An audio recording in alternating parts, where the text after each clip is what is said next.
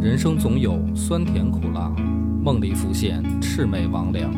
何卷难掩功名利禄，举杯一满贪嗔痴狂。野史下酒四电台，道出不一样的精彩。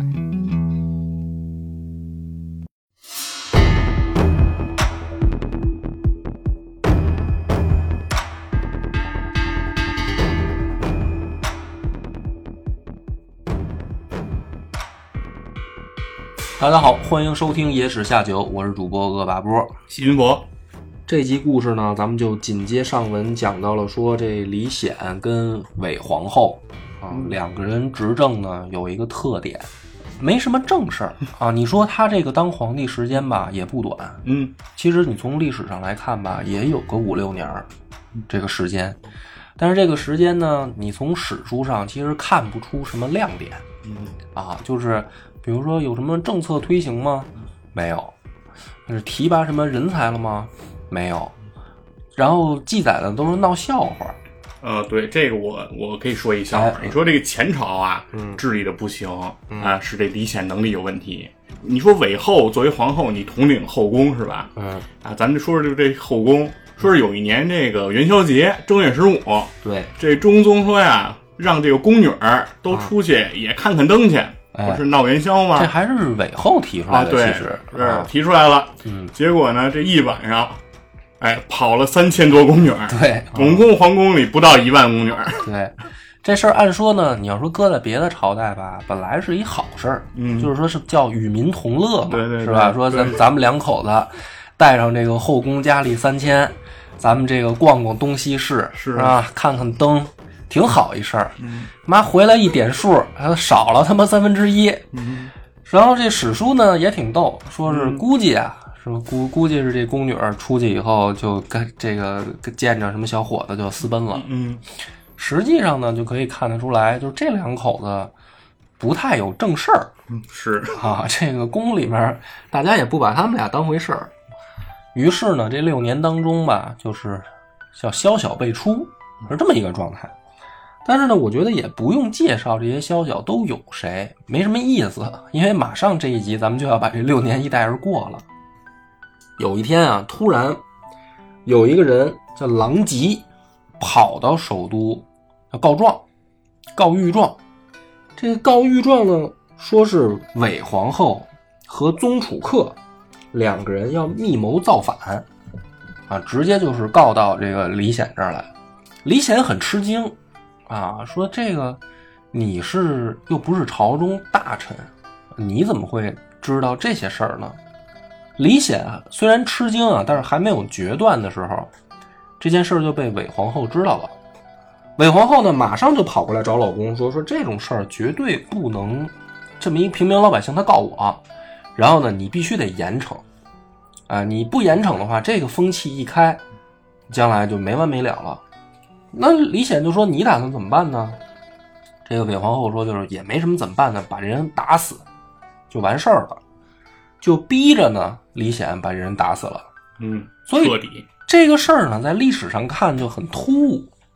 对吧？就是平常大家去解读的时候呢，因为本身带着对韦皇后的呃先入为主的观念，因为大家其实后来对这件事是定性的，就是韦皇后这个一党，就是就是想学她怎么说呢？想学武则天嘛，所以对韦皇后的评价一般都不高。但是这件事儿回过头来看的话，就很奇怪，就这个狼藉，他怎么会有胆子，对吧？自己跑到首都，然后告御状，就嗯，哎直接告到李显这儿，有点意思哈，对吧？这个里嗯面就觉得很奇怪，就是说，就算是韦皇后跟宗楚客他们两个真的想谋反，怎么会让这么一个人知道了？你都传到首都外边去了，啊。那么这个案子呢，到这儿就在历史上等于就是说不明不白，因为这人就打死了，就等于也没查。然后紧接着呢，就是许州参军燕钦荣又给李显上书。那么这一回书呢，上的特别逗，就是不光是说韦皇后在后宫淫乱，这是先把韦皇后点出来了，然后呢，说安乐公主和武延秀以及宗楚客这些人叫朋比为奸，危害社稷。然后希望呢李显严查。这个时候，李显呢就把这个燕亲荣叫到跟前来，就问他。但是史书上很逗，这时候还是写的说李显怎么说呢？说是打算把这人叫到跟前来啊，面责，就是实际上不是来问他说你当面骂一顿。对，就是说我把你叫过来，我是为了骂你，嗯，就是说你怎么能这么胡闹啊，瞎告状，这个是史书给他的一个角度。然后呢，这个事儿又特逗，这个燕亲荣刚刚出殿，就是前面李显骂完他，他刚出殿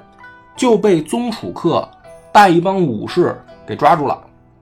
抓住了以后呢，说是把这个人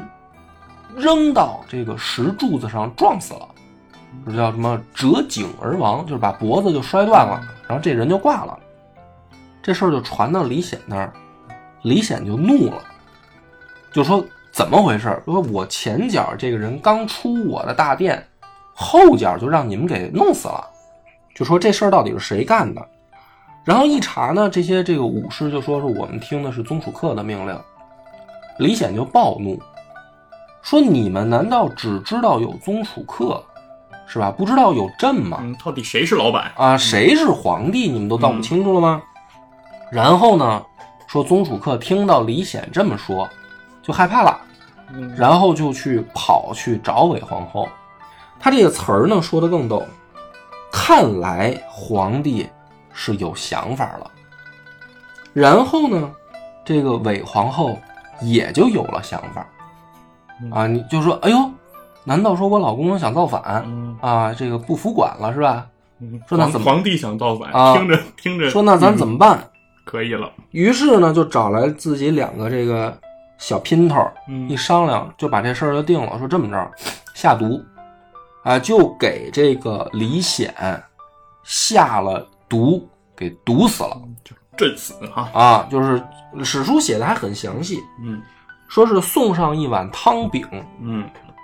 这个呢，专家有不同的意见嗯，这啊。我来说我的这个汤汤饼汤是饼什么是什么呢嗯实际上，有的人不理解，嗯以为是大烙饼。嗯或者是馅儿饼。嗯其实，在唐朝，汤饼指的是什么？面条，嗯，对吧？对，就是实际上是咱现在的所谓的这个拉面，就是这种东西，面条、热汤面宽面嗯啊。这是唐朝的时候喜欢吃这种他东们西。西西安嘛，嗯裤带扯面，然后呢，说在这个面里面就给下了毒了，哦下毒以后就把李显给毒死了。讲到这儿呢，大家可能觉得很怪，嗯就是我怎么讲这么快？ 你说按说这个适合单讲一集，嗯我的观点是什么呢？这里面有两个怪的点，第一个就是说，这个伪皇后和所谓的宗楚客也好，安乐公主也好，这些人他们到底是不是要造反？就感觉啊，听起来这像是一个突发事件，嗯有人来告状，啊、一个不行，两个，然后告完状以后呢，这个告状的人就不得好下场，然后这帮人就狗急跳墙，就把皇帝给毒死了。这事儿怎么听起来怎么觉得说怪异？是，这是第一个，就是说一场政变像是突然的一个应激反应。嗯第二个是什么呢？是李显的反应，就是李显在这个过程当中啊，他其实表现出来的一直是不怀疑媳妇儿。对啊，他是韦后的保护伞，，啊对，就是说，你看第一个人来的时候，媳妇儿说打死，他就给打死了。然后第二个人来的时候，他实际上是把这人叫过来骂一顿，并没有说啊，我听听你说我媳妇儿要造反到底是怎么回事，他没有这个意思。那么这个里面这两个怪异，其实史家也好，或者说前面的前辈也好，没有办法做过多的剖析。嗯为什么呢？因为没有证据，就是你只能说是一种猜测。但是我就作为野史下酒，我就想给一个猜测。嗯，这种猜测是什么呢？就是其实韦皇后的政治意图不高，就她不像武则天那样，她说我是不管是就是说一步一步的往这个权力的中心走，嗯还是说我有计划、有步骤、有心计的，是吧？先弄死自己闺女，然后在后宫争宠，嗯然后一步一步的说，我这个把老公架空，我二圣临朝，我一步一步的这样来。那么韦皇后跟武则天的做法，你可以明显感得出来的是什么呢？她在模仿，她不是一个有计划、有步骤的，对他们把老公架他空。的目标不是很明确，对，那么也就是说，我们上集讲的，他其实没有一个政治头脑，说是我怎么想去夺权。但问题是什么呢？李显也没有，就是李显他也没有一个平衡术，基本上就是媳妇儿想干嘛我就干嘛。两口子呢，说不好听点儿都是糊涂车。那在这个情况下呢，就要有人想搞事情，对吧？嗯，所以搞出来的事情呢，就是说，我要给韦后制造麻烦，我要给他搞事情，让这个糊涂车呢自乱阵脚，然后我们才好行事。那么在这个里面，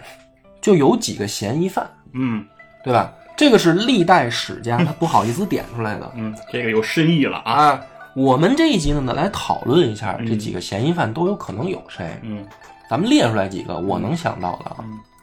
第一个呢，就是太平公主。嗯太平公主呢，实际上跟安乐公主的身份是重叠的，就是她是最早版本的安乐公主，嗯对，吧？就是打武则天明白，他是玩的欢的时候，他是公主初代目，对安乐主公主的是第一二代目嗯第一个版本，安乐公主都是、都是二代目了。对，那么太平公主有没有可能做这种行为，就是给韦后添乱呢？嗯我认为是有的，就是在李显跟韦皇后两口子瞎折腾的时候，太平公主是有有这个意图的。嗯武则天打乱了一个纲常，让她的后辈，就是她的小辈儿，都看到了说，女人是可以当皇帝的。对，那么在这个序列上，太平公主不是没希望，安乐公主也不是没希望，韦皇后也不是没希望，就他们三个是同等的，都有希望的。所以我认为第一个嫌疑犯就是太平公主，嗯也就是说，比如说这个狼藉和这个燕亲荣背后有没有人？太平公主是第一个嫌疑犯，第二个嫌疑犯是谁？嗯我认为就是李隆基。一般讲这个的是讲的什么呢？是讲到毒死以后，嗯韦皇后跟宗楚客想政变，嗯再把李隆基讲出来嘛。那么我讲的对呢，我就我会先一步，就是说在打死这两个人这个事儿上，李隆基就有嫌疑，就是说他是二号嫌嗯疑犯。这又是为什么呢？因为从后来的表现你会发现，李旦很软弱，对，就是说李隆基他爹，嗯，嗯本来这个里面嫌疑最大的太平公主下面应该排的是李旦，嗯，对，就是说项王李显的一个弟弟一个妹妹对，他们两个跟嫂子是吧？想争一争，但是从后来的来看，就是说李隆基搞定政变以后，李旦的所有的做法都是儿子说什么就是什么嗯了，他也没争也没抢，而且呢，某些专家的评价，或者说在历史上的评价来说，李旦会被类比成的是李渊，就是儿子太强势的时候，老子怎么办？李渊跟李旦是划等号的，所以在这个时候挑唆后面的人去给嫂子使绊儿，我觉得不像李旦啊，他的风格。我觉得李旦的心智啊，在武则天登政期间已经被彻啊底摧毁了。对，就是说白了，能躲事儿就躲事儿，他不是那挑事儿的。所以在这个序列上，最有可能的是李旦的儿子。嗯那么李旦一共六个儿子，这个里面从后面来看，就是能力很强又喜欢招事儿的，就是李隆基。所以在这两股政治力量上，我可以从史书上给大家推测出来一个阴谋论，嗯就是韦皇后啊，是那个放在前台的前台的大傻瓜，就是大家都知道你想搞事情，然后大家也知道你想搞事情，你只是模仿婆婆，你搞不成事情，然后你周围围着的这些人。啊，上官婉儿属于天天自己在外面想着怎么吃喝玩乐、嫖嫖娼，这个玩难手，对，而且从上官婉儿自身的角度来说，她也并不是坚定的站在韦后一党，对，因为她曾经三次上书给这个李显，就说不让这个安乐公主封皇太女，对，嗯，所以说她并不是坚定的站在她这边的，安乐公主呢，实际上又有点什么呢？就是跟自己的兄弟，甚至跟自己的老妈有点不对付。就是她这个一家子很糊涂，这个女儿会把自己的兄弟当成政敌，嗯，然后把自己的老妈甚至也当成政敌，就是看起来他们是同一阵线，实际上互相使绊。那么我为什么没把安乐公主算在嫌疑犯里面？就是因为从后来发生的这些事儿来看，安乐公主也没这脑子。对，就是能力确实有限，啊对，就是你算嫌疑犯的呢，你得把这个能力够格的人算进来。这没这脑子的，你都说是高看他了。所以呢，在这件事儿上，我先给大家定一扣，嗯，就是韦皇后，她在历史上表现出的怪异，是因为隐去了有人挑事儿。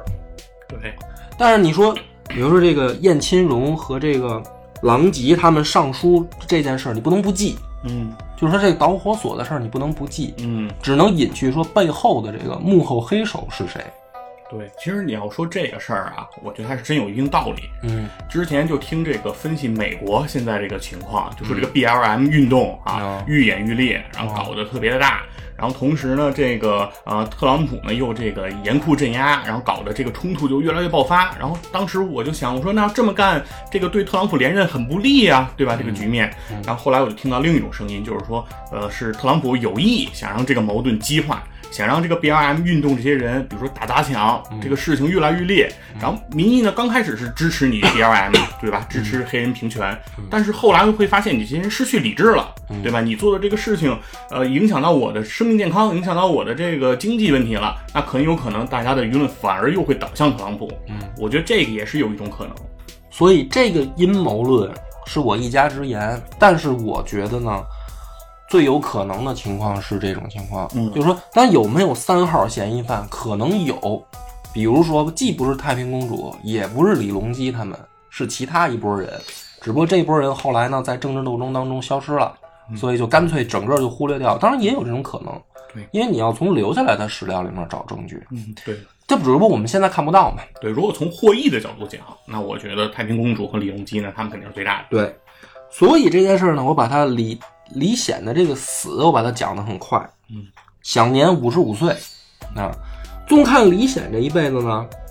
先当过一次这个太子，嗯，然后上位一个月被废，然后就是关了十四年，啊，给给他囚禁起来。然后十四年之后回来，又当了皇太子六年，然后当皇帝六年，然后被自己媳妇儿毒死。所以李显在历史上总体评价呢，就是不高，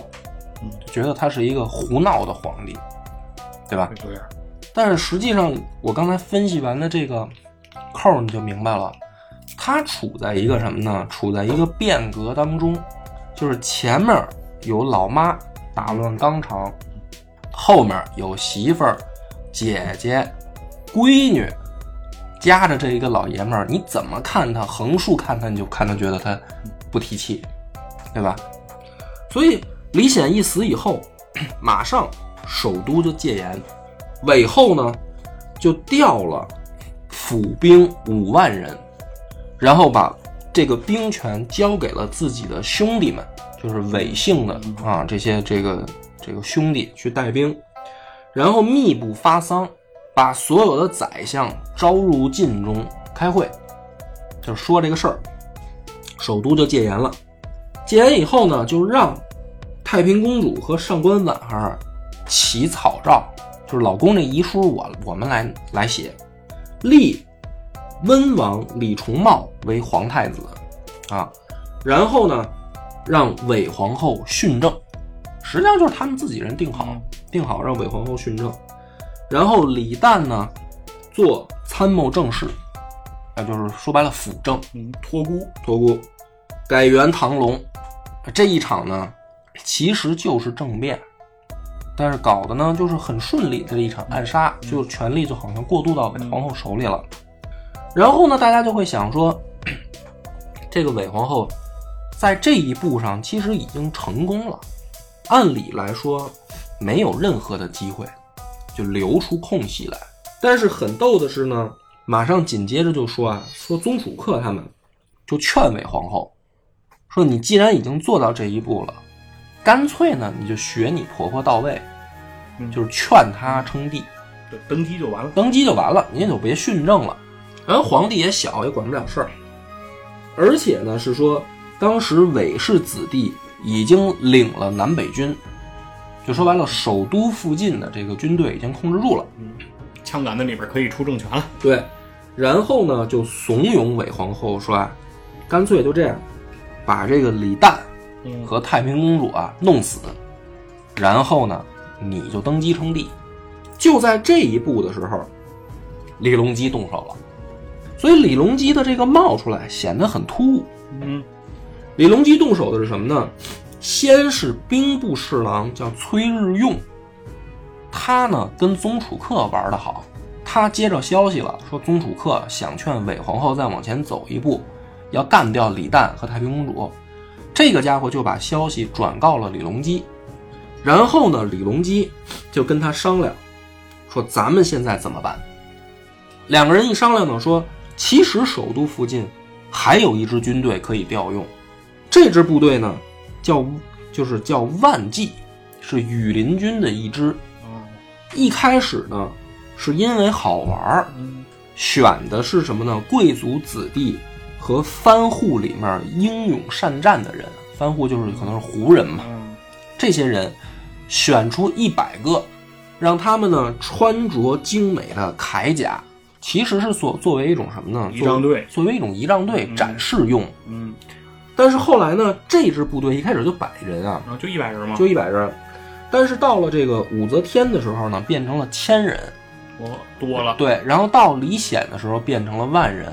我就是讲牌面儿这就个是扩编扩的够快呀。扩编了。嗯那么这支部队说是可用嗯，于是就找到了果毅校尉叫葛福顺和陈元礼。陈元礼这个家伙，这个大家日后还会听到他的名字啊。这两个人就跟他们商量，说你们能不能调动这支部队，咱们干一场大事儿。然后这两个人就说太棒了，啊，说这个事儿找我们就对了。嗯但是呢，这两个人提出来了一个意见啊，就是葛福顺就跟这个李隆基就说啊，说咱们干大事儿，你应该呢先跟你爹通个气儿。这个时候，李隆基说的是什么呢？说咱这件事儿啊，兄弟太大了，啊，咱们干。如果呢说干不成，咱们就是死，就死就完了。造反嘛，肯定就是必死造反嘛，相当于、就是说，我呢不想连累我爹，咱要是干成了，再告诉我爹也不晚。他是给了这么个解释，嗯可是这个解释呢，你听起来就是咱们先往后讲啊，啊，我觉得这里边就是一个问题。然后又有阴谋嘛。对，嗯那么于是呢，这天就是说是啊，还天有异象，哎呦，说是下流星雨了，啊，就是说这个事儿，我觉得说的就有点意思，就是说史书里面有天象发生啊，他老喜欢就是说呃预示着天上给人间的这个预兆嗯，神奇。啊，但是如果说那天真下流星雨了，我觉得是一个时间的佐证，嗯然后如果有一天科技发达了，可以倒推出来说到底啊，对吧？就是哪哪什么时候发生的这场政变，啊是是，哎对吧可以可以。哎，说有流星雨，然后呢，这个葛福顺就带刀直入羽林营，然后呢，就跟羽林军说了一段话，说韦氏镇杀先帝，人人得而诛之。然后的反应是什么呢？羽林军就说啊，说欣然听命。啊，这个里面反映出来一个问题，就是毒死李显这件事儿看起来不是秘密，对，就是说白了，李隆基去找这个葛福顺儿，嗯两个人商量，还有陈元礼商量这个事儿，包括崔之用算进来商量这件事儿的时候，看似是羽林军临时倒戈，对啊呀。而他们拿出来了一个这个理由，就是说韦皇后毒死了嗯皇帝，然后羽林军就就写全部相信了，就跟着这个李隆基为首的这帮人干起来的，是就这一句话就就一句话就搞定了。然后呢，葛福顺率率军攻打玄德门，然后李先李先霄攻打百寿门，那这帮人约定在这个凌烟阁前面会齐，然后李隆基带着后队，等到他们在前面闹起来以后，直接奔到太极殿，就准备逼宫了。逼宫的时候呢，这个韦皇后穿着一件内衣就跑出来了，就是完全不知道要发生政变。跑出来以后呢，正好跟着两个这个小崽子，咱说咱怎么办啊？说没关系啊，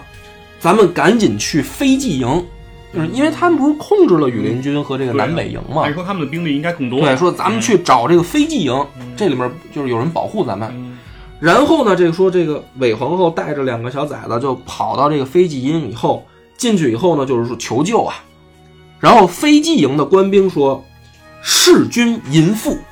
嗯人人得而诛之。”然后就把这个韦皇后跟这个小崽子啊，剁作两段，嗯献到李隆基的阵前。所以这一场政变，就是韦皇后为首的，然后包括安乐公主，什么这些一党全部就给干掉了，嗯雷厉风行。然后李隆基呢，就是直接下令啊，什么没有清算出来的韦氏子弟，包括襁褓中的孩子，全部给我弄死。嗯斩草除根。哎，然后包括什么宗楚客这帮小崽子，包括上官婉儿，嗯，上官婉儿还挺精嗯啊，嗯说那个他呢是找了一个这个当时起的草诏，是拿为证据，嗯是是是，出来呢去找这个崔致用，嗯说你看这个里面我还是帮这个李旦想辙的，嗯，是我想让他辅政，这个草诏是我起的，对也就是说我上官婉儿并不是坚定的韦后一党，对，他当时应该是说他们当时想让李旦辅政，嗯但是呢，韦后这这边呢给出了一个理由，对说这个叔嫂嗯不得同堂，对，就说这个妨碍礼教大防，对所以说李旦你最好回避。要让李旦回避，对但是上官婉儿这个时候拿出来这个草，这虽然没实行啊，嗯是但是说说我曾经有过对个这个想主意法是，我这个提主意过我出的嘛，嗯我曾经替你爹说过话的嘛对。，按按那个院长上次讲的相声来说，这嗯不是应该连升三级吗？ 然后呢，这个李隆基也没惯着他嗯，啊，是，说就是骂上官婉儿，说就是无耻贱婢，就是说留着你祸乱后宫，那还能有好？嗯，就弄死，嗯，就等于韦皇后这一党啊，我本来也不想介绍的这些 人也不用介绍了，就是连着这些老面孔、新面孔一块儿，全部就一勺烩了。对，杀掉上官婉儿的这个将领，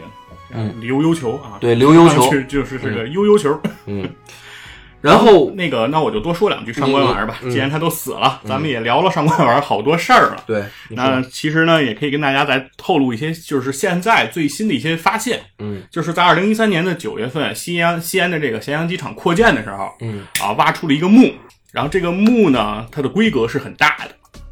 然后呢，木质的这种建筑的风格也是非常的这个算是啊、富丽堂皇吧，嗯啊，然后呢，于更重要的是里面有一块墓志，墓志上写的就是这个是唐昭容啊上官氏的墓，那在当在有唐一代啊，这个是是做到昭容的姓上官的，就只有上官婉儿这一个人啊。这里面是有一个这样他的一个墓志来证明了这个墓的一个身份。那这个墓呢有一特殊性，是这个墓的墙壁甚至它的棺椁都被撬翻过，就是连棺椁周围的地砖都被撬的翻起过。嗯所以说明什么呢？这个墓是被人毁过。嗯啊，而且它不是一般的盗墓所为，因为如果是盗墓所为，他们不会去毁墙壁和这个地砖的。那究竟是什么人去毁的这个墓呢？因为通过这个墓志，我们会发现上官婉儿就是帮他去办理后事的人是太平公主，嗯而且太平公主对上官婉儿的死是非常的悲伤。那么上官婉儿是被太平公主所葬，那就说明后来来毁她墓的肯定不是太平公主，嗯对，那会是谁呢？那很多的矛头最后其实还是指向了李隆基，那就是李隆基呢，其实对上官婉儿是一直有这种忌惮的，因为这个女人确实也是算是一个传奇的女人，啊，从这个上官仪那个家破人亡，然后整个上官家族啊一蹶不振，然后从上官婉儿在这个叶廷思，然后受到武则天的这样一个重用，然后最后恢复了上官家的这些荣耀，然后最后在文坛之上称量天下。那其中还有一个更重要的原因，就是李隆基当时看似和太平公主是同盟的一个关系，对，但是实质上，他和他的姑姑之间的这个同盟显然没有那么坚固。嗯，而且太平公主和李隆基后面，我们也可以看到他们之间的矛盾。对那么上官婉儿在这里面，将来如果她活着，很有可能是太平公主非常大的一个臂助。对她的表现，而且当上官婉儿去辅佐太平公主的时候，她发挥的作用和太平和上官婉儿去辅佐韦后，那这个效果肯定是完全不一样了。嗯，对，因为老板不是糊涂车子了。 那很有可能会能起一些风浪的，所以对这是李隆基的一个动机。嗯，所以这件事儿讲清楚了呢，大家就理解了说。在这一场政变当中，李隆基的那个目标性啊特别强，嗯，它强在哪儿呢？咱们现在可以做一个总结了。首先，这里面的疑点，他怎么会这么容易的就调动禁军？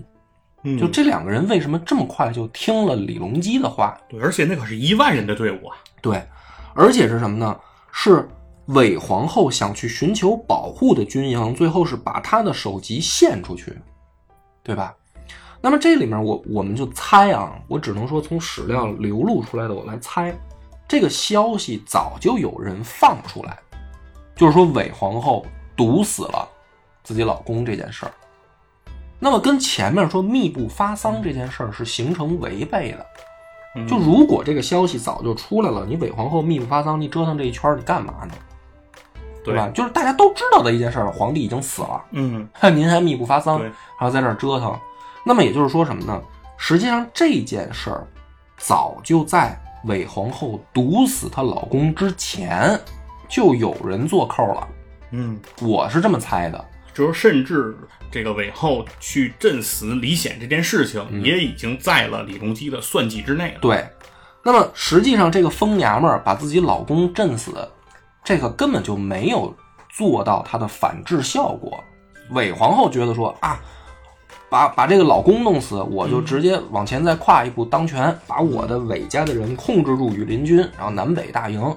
实际上，这个根本就是一个在人家计划之内让你走的一步棋，你控制吧，对你控制得住吗？对吧？你就最后发现这帮姓韦的一个能带兵的都没有，都带不动。对，那么这个里面，我认为李隆基跟太平公主，他们两个别说什么一号嫌疑犯、二号嫌疑犯，我觉得可能两个人一块儿捏过的，这种情况性是最大的。嗯，就是实际上是两个人提前布好局了，咱们给韦后一档施压，挑着他出事儿，嗯等着他露破绽，然后这个破绽不论是什么，咱们就抓住，一口咬死他。好了，韦后急了，说毒死老公吧，实际上昏招。他要不毒死李显啊，我倒认为李显可能是帮着韦皇后的，没错儿，对吧？对，结果这个娘们儿她就没搞清楚谁是敌人，她把老她把其实是最能帮助她的老公给毒死了。然后好了，这帮人抓住机会，马上控制了禁军，嗯，就直接把韦后一党就给清了对。。如果李显在，李隆基只让你动兵，那你就绝对就是，那你的目标就是我，就是我皇帝，对你就是造反。那你这是大逆不道。对嗯，所以这个里面整个案子啊在历史上留下来给后人看的，和前面这些就是，呃，前辈们解读的，其实都存在一个问题，就是没弄清楚谁是那个幕后黑手，对吧？就是韦皇后实际上那大傻瓜，我觉得让人玩儿了。玩完以后呢，马上这个太平公主呢就传少帝命，就是李重茂的命令，说我愿意让位给项王。你就发现是什么呢？实际上少帝就是李重茂嗯是傀儡，嗯，是不不是说光控制在韦皇后手里，在在他这个太平公主这儿一样是傀儡。谁都捏过。谁都捏过，然后说你你让位吧，好，我就让，就让给李旦了。嗯李旦呢，这个时候才知道李隆基动兵的整个计划，然后李隆基出来解说：“哎呀，老爸，之前没告诉你是你怕你这个担心啊，万万一我们这事儿不成呢，是吧？我们这事儿要不成，然后这个我们就自己去死，我们也不连累你。”李旦再傻，啊，因为史书上最后的表现什么的，李旦说：“哎呦，儿子牛逼啊，这大功一件，嗯，升官儿许愿是吧？”实际上，我认为李旦这么多年的风风雨雨过了，他也就明细了，就是实际上我已经是被架空了。嗯，对，然后他们就涉及到一个问题，嗯就是李旦当了皇帝以后，立谁为太子？哦，这个还有悬念吗？对啊，首先呢，李旦本来一开始想推辞，就是说我不想当皇帝，嗯因为李重茂也是我哥的儿子，对，就是说实际上咱们这个清除，呃，像什么后这个后宫也好，嗯乱政的这些奸臣也好，这个皇位还是在李家手里。对但这个时候你就发现，太平公主也劝，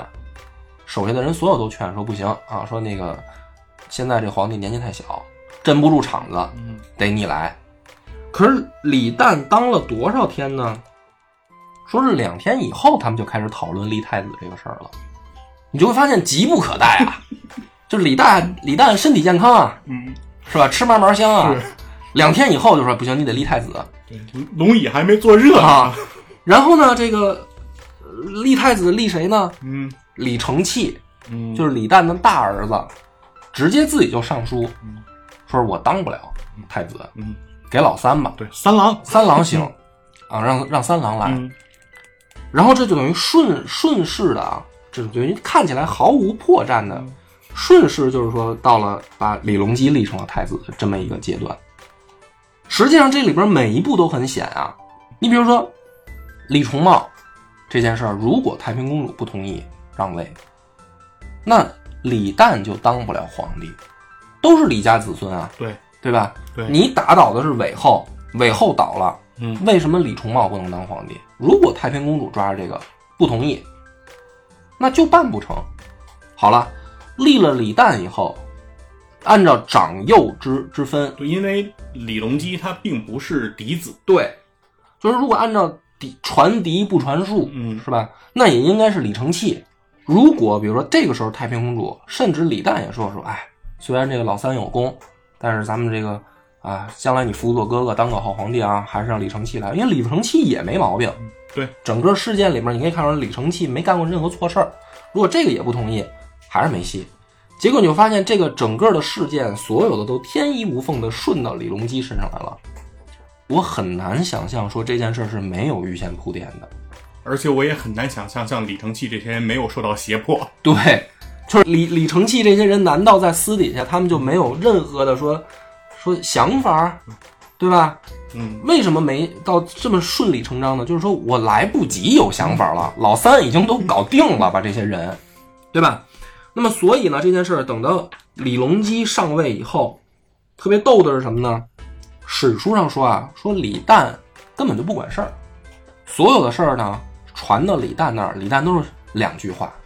第一句话是“太平知否”，就是我我姐姐知不知道、嗯啊？或者还是妹妹吧，嗯啊妹我妹妹妹啊，妹妹我妹妹知不知道？嗯，我们也知道吗？然后我呃，底下人说啊，那个太平公主知道了。嗯哦，三郎知否？我儿子知我道儿吗，我三儿子知不知道？这底下说知道啊，知道了，那就不用问我了，那就办吧。然后呢，这个时候就说啊，说太平公主自恃功高嗯啊，就觉得说这一场剿除韦后的政变，我也有功啊，我儿子也有功啊，对，是吧？那么我们这个坐这个位置没问题。这个三郎呢，不太好控制啊，对于我今后来说可能是个威胁。说这个时候太平公主想学自己妈，意识到李隆基有问题，但实际上呢，我们从头再来翻这件案子，你就可以发现，太平公主的政治手腕明显也没有李隆基高，因为紧接着你就可以发现什么呢？姚元之，也就是日后的姚崇，嗯宋璟、张悦这些人全部站在李隆基一边，哇，就给李旦嗯递消息、递话，说什么呢？说这个眼下呀，这个太子这是大卫，经常传出风言风语。李旦就问，说是难道我儿子真有想法吗？嗯这三个人只要李旦一问这句话，就是说啊，这个是太平公主搞的猫腻，是不是太平公主搞的猫腻呢？是。的确是太平公主觉得李隆基不好控制，所以不断的在外面造舆论，嗯说东宫有意志。然后李旦不管问谁，这些人都说外面是有风言风语，但是谁搞出来的？太平公主搞出来的。你就发现是什么呢？李隆基从幕后走到台前的时间很短，但是当他一走到台前，不论是军界还是政界，嗯都给予了极大的支持，嗯，没错儿，甚至是超过了韦皇后和太平公主。对，那么史学家呢就会分析说，包括史书记载的都特有意思。嗯他说这个叫什么呢？叫天老天爷啊，保佑李家出了个能人。嗯我认为这是扯淡。嗯，就是说，在幕后的时候，李隆基早就已经开始了自己的关系网的编织，自己的这个游走。嗯而最牛逼的就是什么呢？他在编织这些关系网、建立自己威信的时候，竟然连太平公主一块儿蒙进去了。所以说，乱中取胜，嗯，这个是一个非常难的、对呃这是一个标准的厚积薄发，对而且厚积的阶段啊，非常的低调。非常长，而嗯且、啊，你就会发现，所有的在这个就是武则天之后参与进大唐政变的这些人里面，他们的假想敌全部想错了。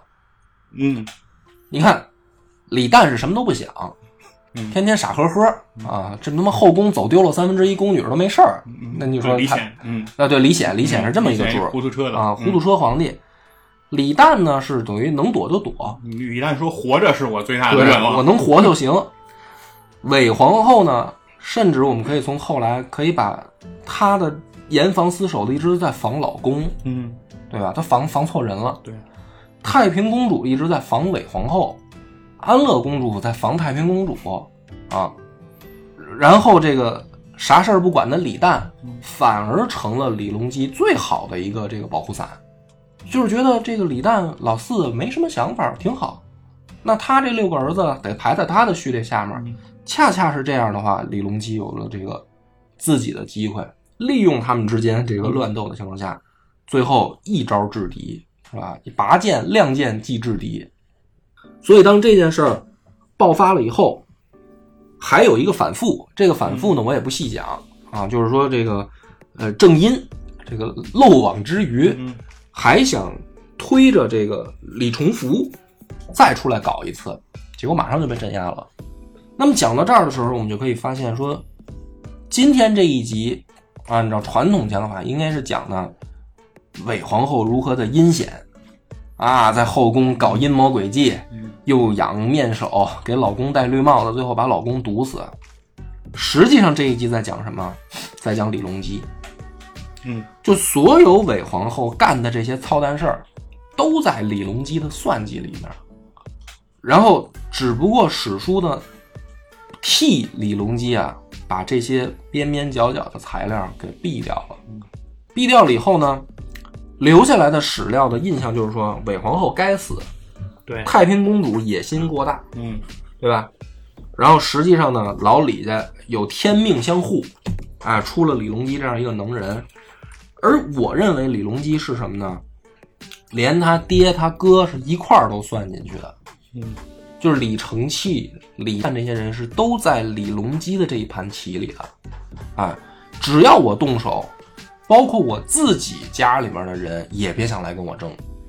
所以你就发现李承器老老实实就把皇位交出去了，太子位交出去了，他包括他爹也是，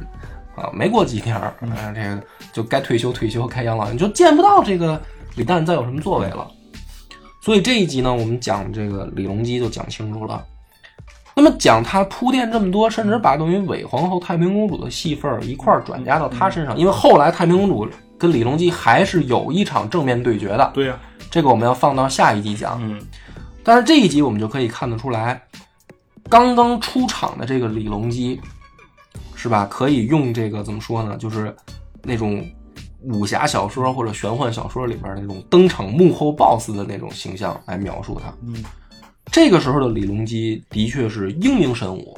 而且是办事儿雷厉风行，而他很清楚自己想要什么，很清楚自己该干掉谁，也很知道我怎么能够达到我的目的。而现在呢，我们只能用推测的讲法，就是说在史料上的证据不足，我们只能从推测来讲，说李隆基应该是他在幕后操作。而到他跟太平公主的争斗的时候，那就不用应该了，那就是亮剑了。嗯啊，一直到他稳固自己的皇位。那么，预知后事如何，且听下回分解。我们的微信公众号叫“柳南故事”，柳树的柳，南方的南。如果还没听够的朋友，欢迎您来订阅关注。